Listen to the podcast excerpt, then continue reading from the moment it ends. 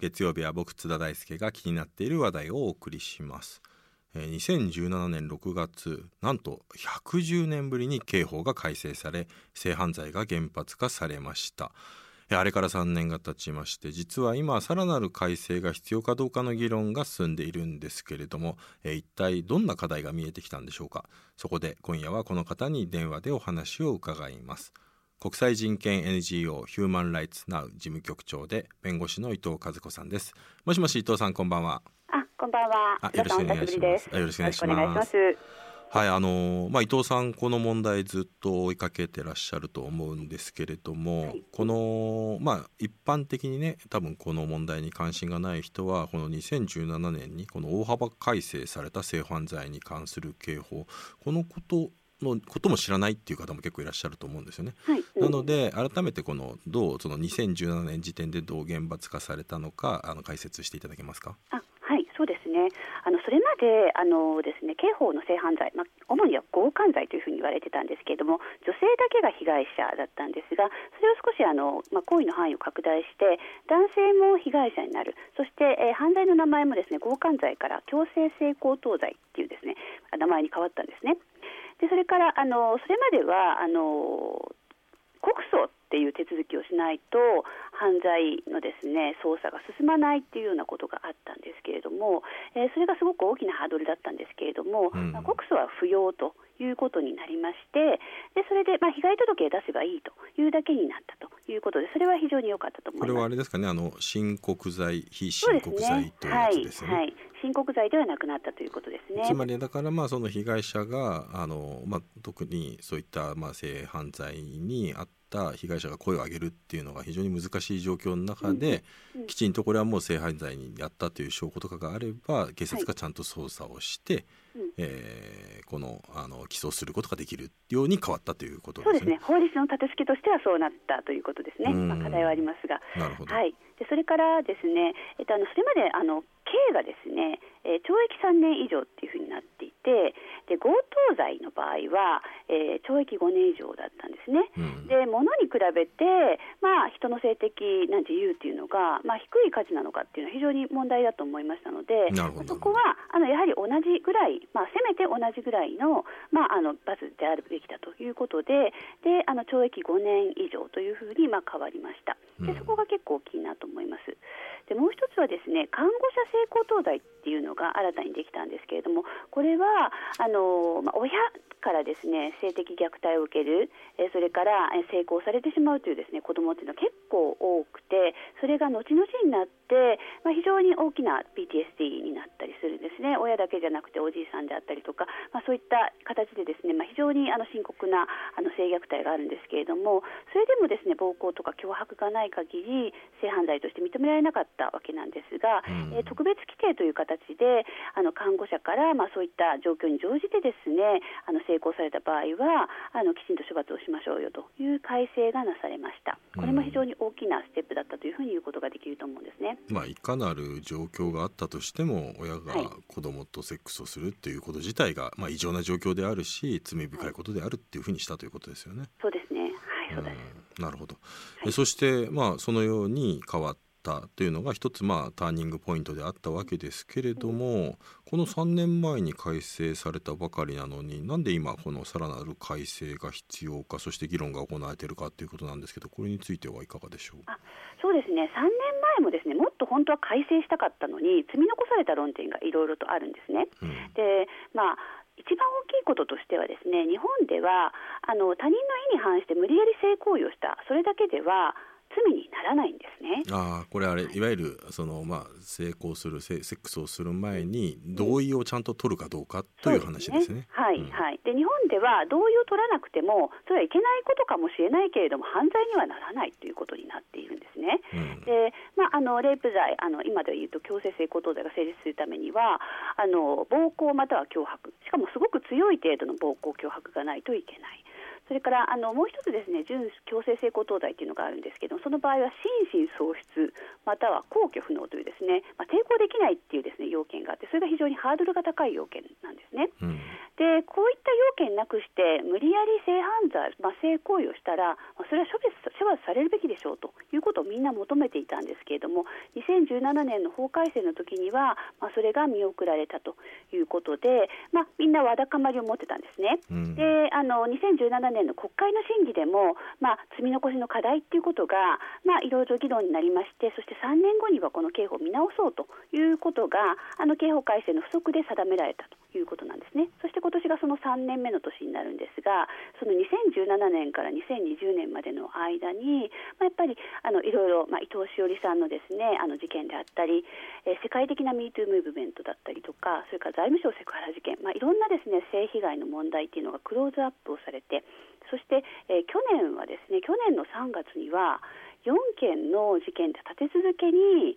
えー、無罪判決が性犯罪で出ましてでそのうち3件は無理やり、えーまあ、性行為をしたっていうことが、まあ、裁判所も認めているのに無罪になってしまった。そのうち1件が19歳の娘に対して父親が性行為をした。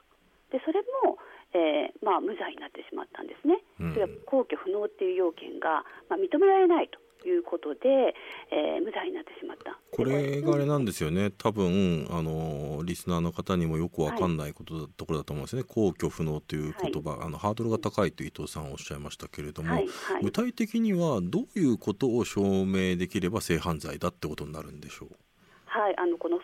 不能っていうのが、まあ、誰から見てもよくわからないと思うんですね。で抵抗できない状況に乗じてっていうそういう抵抗できないってことを、まあ、専門用語で皇居不能っていうふうに言うわけなんですけれどもその解釈が裁判所によってまちまちなんですね。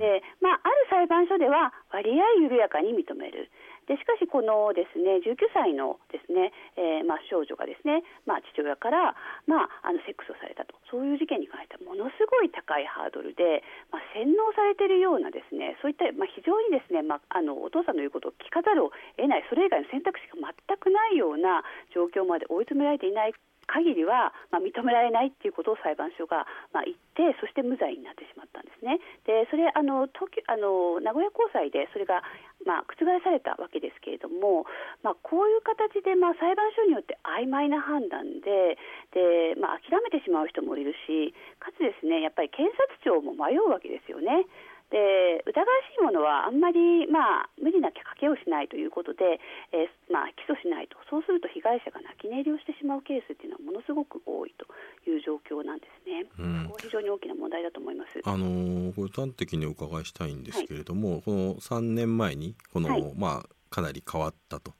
はい、そして3年間のこの実態を向け向けて次の議論がということなんですけれども実際にこの刑法が変わっったことでこれまでだったら起訴できなかったようなものが起訴できるようになって被害者が報われるというようなそういった改善というのは見られたんでしょうか？あそうですね一部で改善はありました。やはりあの看護者性交等罪、えー、がですねできて、まあ、あの100件以上ですね法改正から100件以上ですね、まあ、起訴されている事案というのがですねあるんですね。それまでは多分起訴されなかったんじゃないかなというふうに思うと、まあ、それはやっぱり新しい、まあ、あの罪ができて実証が簡単になったということで報われる被害者も出てきたと思うんですね。しかしそれだけではちょっと十分じゃないんじゃないかなっていうことでもっと改正を進めないといけないなっていうことを改めて感じましたね。あの昨年3月からね、まあ、4件続いた性犯罪の無罪判決僕ももえなんていうかあの、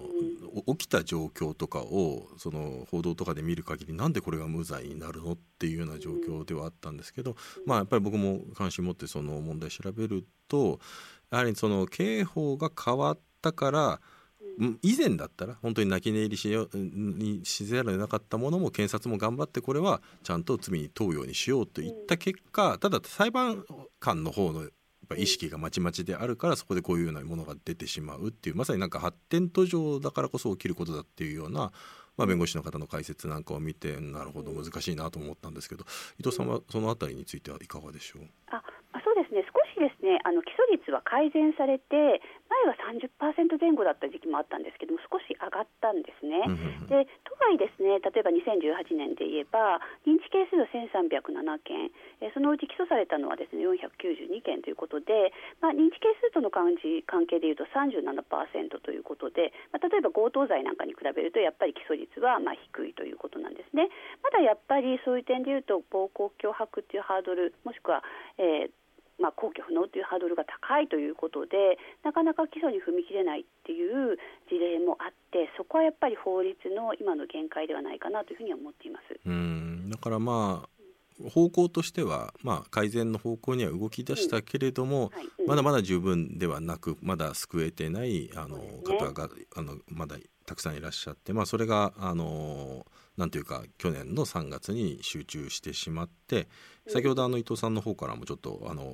な話題に出たあのフラワーデモっていうですね、ね。はい、まあ、これあの毎月あの女性たちが全国で、うん、えもう本当に静かにスタンディングをして、えー、この性犯罪についてのえー、抗議と、まあ、この法改正を求めるというデモが行われてこれもあの本当にあの最初はねあの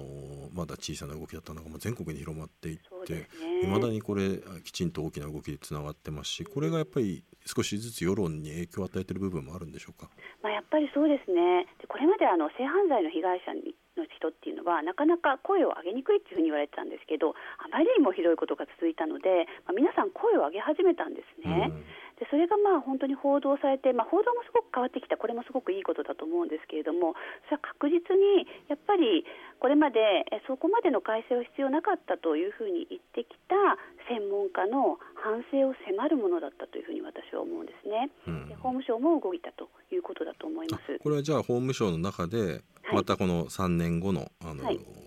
検討事項ということでこの刑法改さらなる刑法改正についての議論がもう役所の中でもスタートしたということですかね？そうですねはい、あの今年のですね、まあ、本当に6月、えー、今月からですね法務省の中で有識者会議というのがですね、まあ、設定されて検討会というんですけれどもそこで、えー、実際どのような改正が必要なのかということを話し合うということになっています。うんなるほどはい、えー、まずちょっと気になるのがあの冒頭の方で、えー、伊藤さんが、まあ、同意の話をされていました、はい、えー、これ海外と日本のこの刑法性犯罪に関する刑法の比較だとどういう点が、まあ、海外といってもね諸外国あの国によって違うんでしょうけれどもこれのちょっと比較を教えていただけると。そうですね。あの私たちあの3年後の見直しということでその間にですねあの海外どうなっているのかなっていうことを調べてみたんですけれども昔はやっぱり暴行脅迫っていうのを各国で要求してた国が多かったと思うんですけれどもいわゆるこの皇居不能のようなことですね、ね、皇居不能とか暴行脅迫、はい、そういう要件が必要だったんですけれども、この20年ぐらいで、まあ、イギリスだったり、えー、ドイツそれからアメリカの中でもいくつかの州ですね。それからスウェーデンなど、まあ、多くの国でですねあの同意のない性行為っていうのを不同意性交罪ということでですね、まあ、犯罪として認めるというですね、まあ、動きが増えています。で暴行脅迫といったですね、まあ、あのハードルの高かった要件を撤廃するでそしてそれはあのさらなる、まあ、過重自由というかですねさらに悪質な犯罪として認めているとそういうふうにあの法律が変わってきているというふうに思うんですね。これあれですよねあのスウェーデンがよくえー、引き合いに出されて、はい、スウェーデンのもこのかなり厳しく不同意性交を取り締まっているんですよね。そうですね、えーと、例えばドイツなんかってドイツとかイギリスは No means no 嫌だと言った人に対して性行為をしては犯罪なんですけど、うん、スウェーデンは2018年に法改正をして Yes means yes っていう法律にして、うん、えー、それはイエスと言っていない人に対して性行為をしてしまったらそれ自体は犯罪であるということなんですね。うん、それからイエスだというふうに、まあ、あの本当にうっかりというかですね、まあ、かなり悪質な形で、まあ、誤解をしてそして性行為をしてしまった場合というものも過失レイプ罪で問うということで、まあ、被害者に非常に寄り添った形の法改正性が進んできたというふうに思いますね。これだからあれですよね、まあ、もちろんあの日本でねその人口100万人あたりのはい、あのこういったあの強姦被害者の人は、まあ、相当少ないということは事実なんですがまだ、まあ、日本の場合また案数もあるからなかなか国際比較って難しいところではあるんですが、うん、ただなんか要するにスウェーデンなんてこんなにあのすごい高いんですよね。その100万人あたりのこういった性犯罪の,、はい、あの数が。でもその性犯罪の数が多いのは単にだからそれは治安が悪いというよりかはそういった不同意のものもあの取り厳しく取り締まるようになっているか結果的に数が増えているというそういう側面もあるということですよね。あまあ、そうですね、そういうところもありますし、あと日本では警察に行く、被害に遭った人のうち、まあ、あの警察に行く人が4%しかないっていうのがですね、うん、数年前の政府の調査なんですね。だから不同意性交が規定されてないので、無理やり性行為をされたっていう被害にあってもどうして強姦罪としては認められないだろう犯罪としては扱ってくれないだろうということで諦めてしまう人が、まあ、90%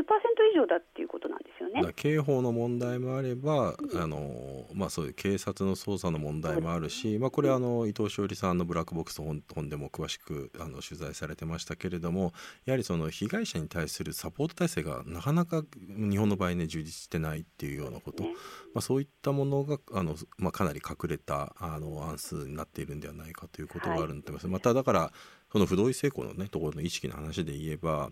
あの、まあ、ワイドショーなんか見てるとね、まあ、こういうような話があった時に結構本当にコメンテーターがね男性から自宅へ招かれて家に上がった時点で同意みたいなもんだろうみたいなねそんなことを言う人が結構いるじゃないですか。はい、やっぱり日本だとやっぱりそういう感覚があって、まあ、不同意性交みたいなものがなんとなく認められてきてしまったところもあるんですかね。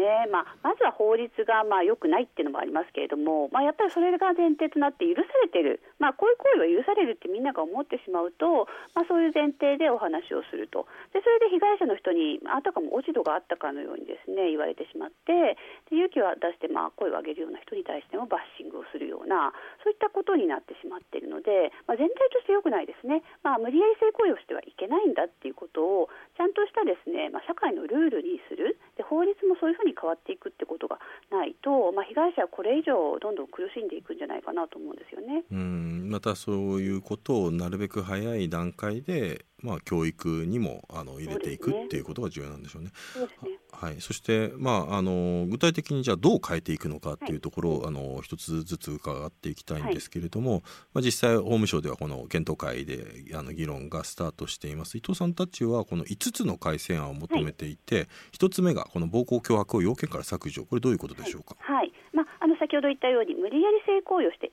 まあ、ノーと言ってるものに関しては、まあ、暴行とか脅迫の要件がなくても不同意性交、えー、ということを罪にするということで犯罪を成立させましょうということを私たちは求めています。うん、そして、えー、2つ目ですね。この心神喪失皇居不能。これの構成要件をより具体的なものに変えるこれはどういうことなんでしょうか？はいでこれあの皇居不能っていう要件が、まあ、あの裁判所によってもう全く異なるということで、まあ、あのこっちの裁判所でいうと、まあ、無罪になるこっちの裁判所でいうと有罪になるこれは非常に良くないし、まあ、あの被害者にとっても被告人にとっても良くないということだと思うんですね。でそういう点でいうと皇居不能っていうのは何なのかっていうことをちゃんと明確にして、まあ、例えばあのもう立てないぐらい酔っ払ってしまってるよ、まあ、酔っ払ってしまった酩酊してしまったまった人であるとか、まあ、薬物の影響えそれからまあ眠ってる人、まあ、そういった人に対して性行為をしたらそれも犯罪なんですよってことを具体的にちゃんと書いてえそういうことをしたら、まあ、有罪にされるということを、まあ、明確に法律に書いてそれを教育すべきだというふうに思います。うん。まあ、これはあれですよね、あの酩酊している状態で、えー、しかも同意も取れるような状況じゃないわけですからそれで、はい、あの成功に及んだ場合ということを考えるとやっぱり思い出すのがあの伊藤詩織さんのケースですよね。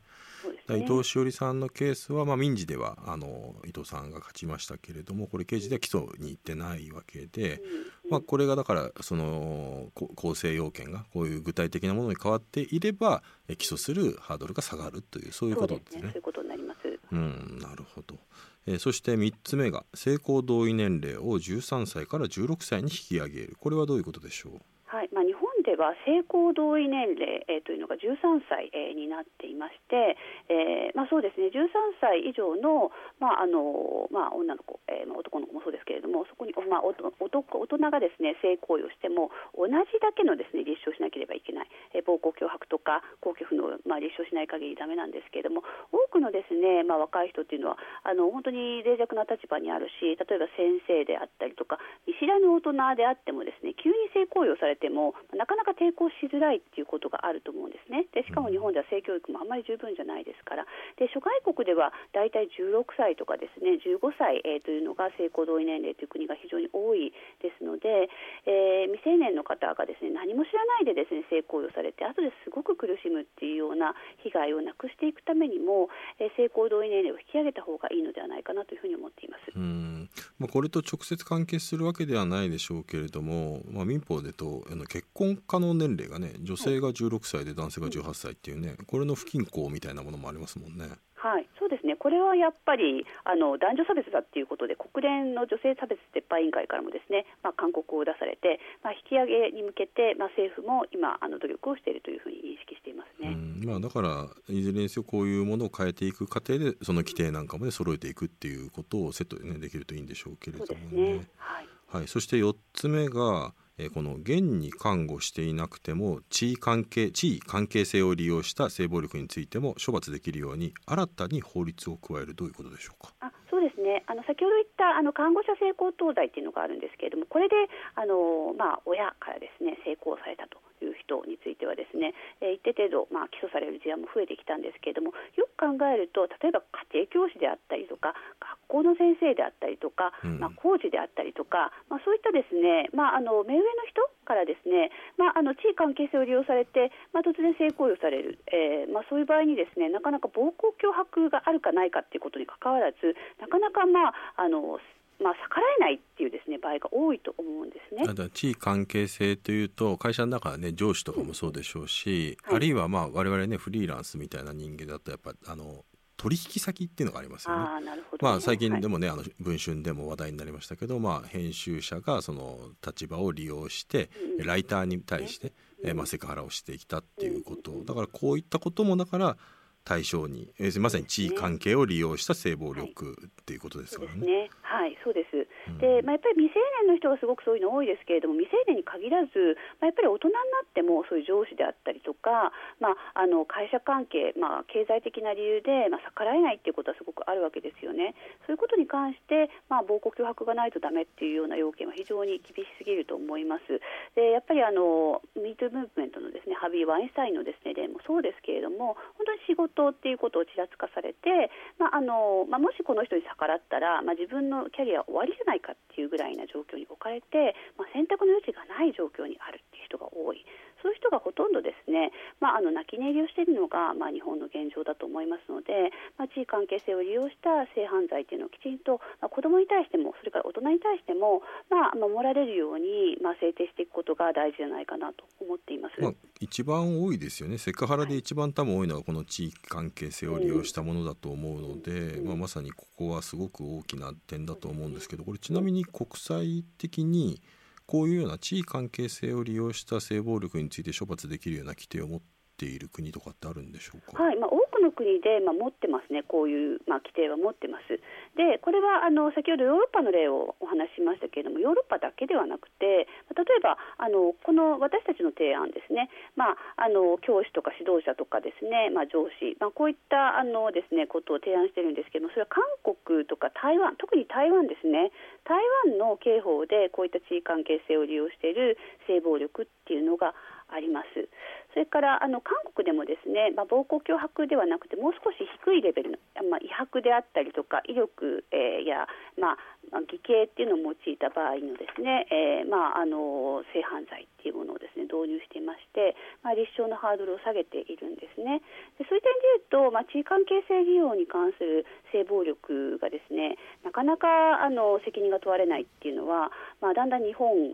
がですね、まああのまあ、少数派になりつつあるというかですね、まあ、日本も早く変わらなきゃいけないなっていうふうに思うんですよね。まあ、とりわけアジアの中でも遅れ始めている、はい、ということですね。はいはい、そして最後5つ目がこの18歳以上のものへの地位関係性を利用した性暴力を処罰する規定の新設、まあ、これ4 4番目とちょっと関係してると思うんですけれども、はい、これどういうことでしょう、はい、はい、まあ、そうですね。18歳以上のもの先ほどはですね、まあ、子どもを対象にしている場合というのもすごく多かったんですけどもやっぱりあの大人ですね。18歳以上のですね、えーまあ、ものであっても、えーまあ、教師とか、まあ、上司、まあ、上司です上司が多いと思いますけれどもあのそういったところからですね研究力関係、えー、を利用される、えー、といったですね性犯罪をしっかり規定していこうということになります。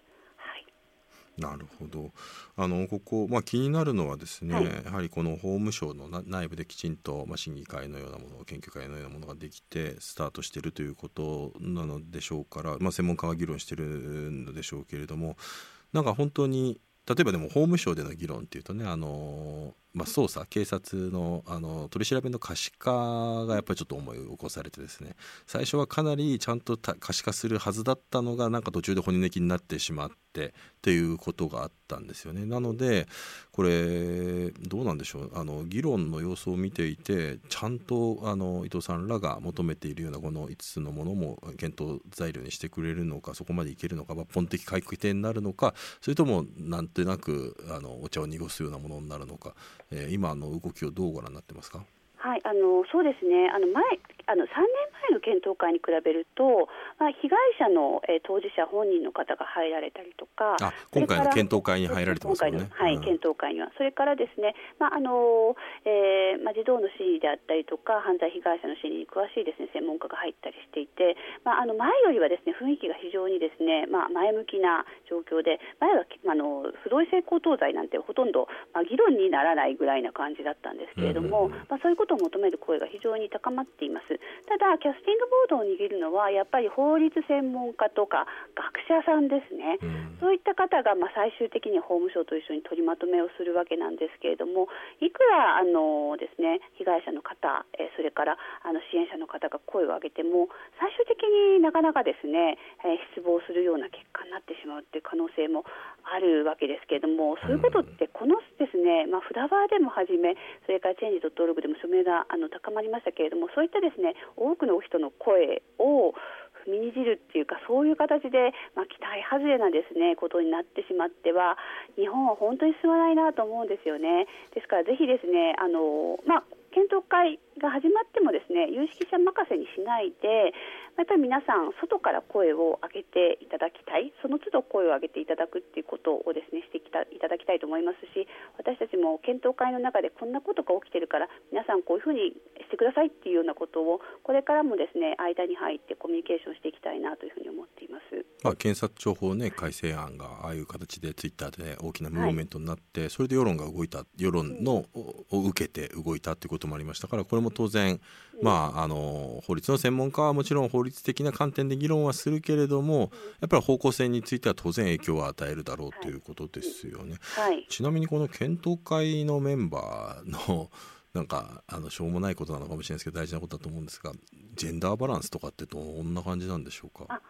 回に限ってはかなり女性が多いですね、うん、はい、それは非常にいいことだと思います。まあ、とはいえ、まあ、座長をはじめ、まあ、あの刑事法の学者の先生というのはやっぱり男性が中心なので、まあ、取りまとめが、まあ、どうなっていくのかなっていうのはちょっと、まあ、気になりますがやっぱりあの学んでいただきたいですね。しっかりね。あのでも、お話を伺ってると3年前と比べるとかなり状況は、まあ、この議論に向かうテーブルののに向かうところのあの雰囲気はかなり改善に向かって動いているようにも思いますし、まあ、それをさらに後押しするのは世論っていうことですかね。そうですね。はい、なるほどよくわかりました。伊藤さんどうもありがとうございました。ありがとうございました。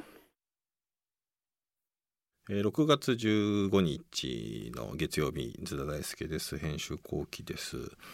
えー、今日はねあのアップクロスで伊藤和子さんにこの性犯罪に関する刑法規定の見直しがどんな展開になるのかということを解説と予想を伺ったんですけれどもまあでもあの話を伺ってていてすごくやっぱり3年前との違いを感じます。3年前の時ももちろんその伊藤さんやいろんな人がこの問題について注視していろんな声を上げていたんですけれども明らかにやっぱそこから「まあ、MeToo」などもありそしてさまざまなこのあの日本のやっぱりジェンダーの問題に光が当たるようになったことは間違いないのででそれでやっぱりそういった声が実際この検討会にたくさんの、えー、当事者も含む、えー、女性を、ね、入れてそれによって議論がやはりまあ組み立てられてるっていうことは、まあ、非常にやっぱり少しずつ時代の変わり目に来てるんだろうなとは思います。とはいえねやっぱり今ツイッターとか見てると本当にそういう女性に対しての攻撃っていうのもありますし、まあ、伊藤詩織さんもあの訴訟していくぞっていうことの記者会見をされてましたけれどもでもそれに対していまだにやっぱりツイッター見てると、まあ、伊藤要するに被害者である伊藤詩織さんに対してのもうちょっとこれは本当に法的措置マットなしだろうみたいな誹謗中傷がたくさんあるわけですからやっぱり法律を変えるだけでは世の中変わんなくて。っぱり我々の意識とか文化とかそういうものを変えていかなければいけないですしそのためにはやっぱりそういうワイドショーなんかでもねなんかそういう、えー、女性蔑視だったりとかこういうサバイバーに対してそれを冷や水浴びるようなコメントみたいなものに対してやはりそれに対していやこういう発言は今ないんじゃないですかこういうふうに変わってるんですよっていうことを声を上げていくっていうことも大事だと思うんですね。もちろんまあ糾弾するだけであの対立が深まってしまったらしょうがないとは思うんですけれどもただまああの時代が変わっていることはもう間違いないですし。えーまあ、むしろだからここから今ちょうどいい議論がねできる土壌ができているからこそえー、この今あの法務省内で進んでいることに対して、えー、こういうのねあの調べようと思えばもう今ツイッターとかで検索をすればあるいはまこういう問題を発信してる人をフォローすれば追いかけることできますから、まあ、そういう人をね例えばツイッターだったらリスト機能とか使ってフォローすれば最新の情報入ってくるようになりますしその中で必要だったらやっぱ声を上げていくということが、まあ、何よりも大事なんじゃないかなということも感じましたしまだまだ、あの道半ばではありますしまだまだ一歩目を踏み出しているという状況でもあるんでしょうけれどもでもなんか伊藤さんとの話ですごい希望のようなものも感じるそういう放送でしたね。えー、この問題また追いかけていきたいと思いますし、えー、ジャムでも取り上げないなと思います。ということで6月15日の編集後期でした。また来週。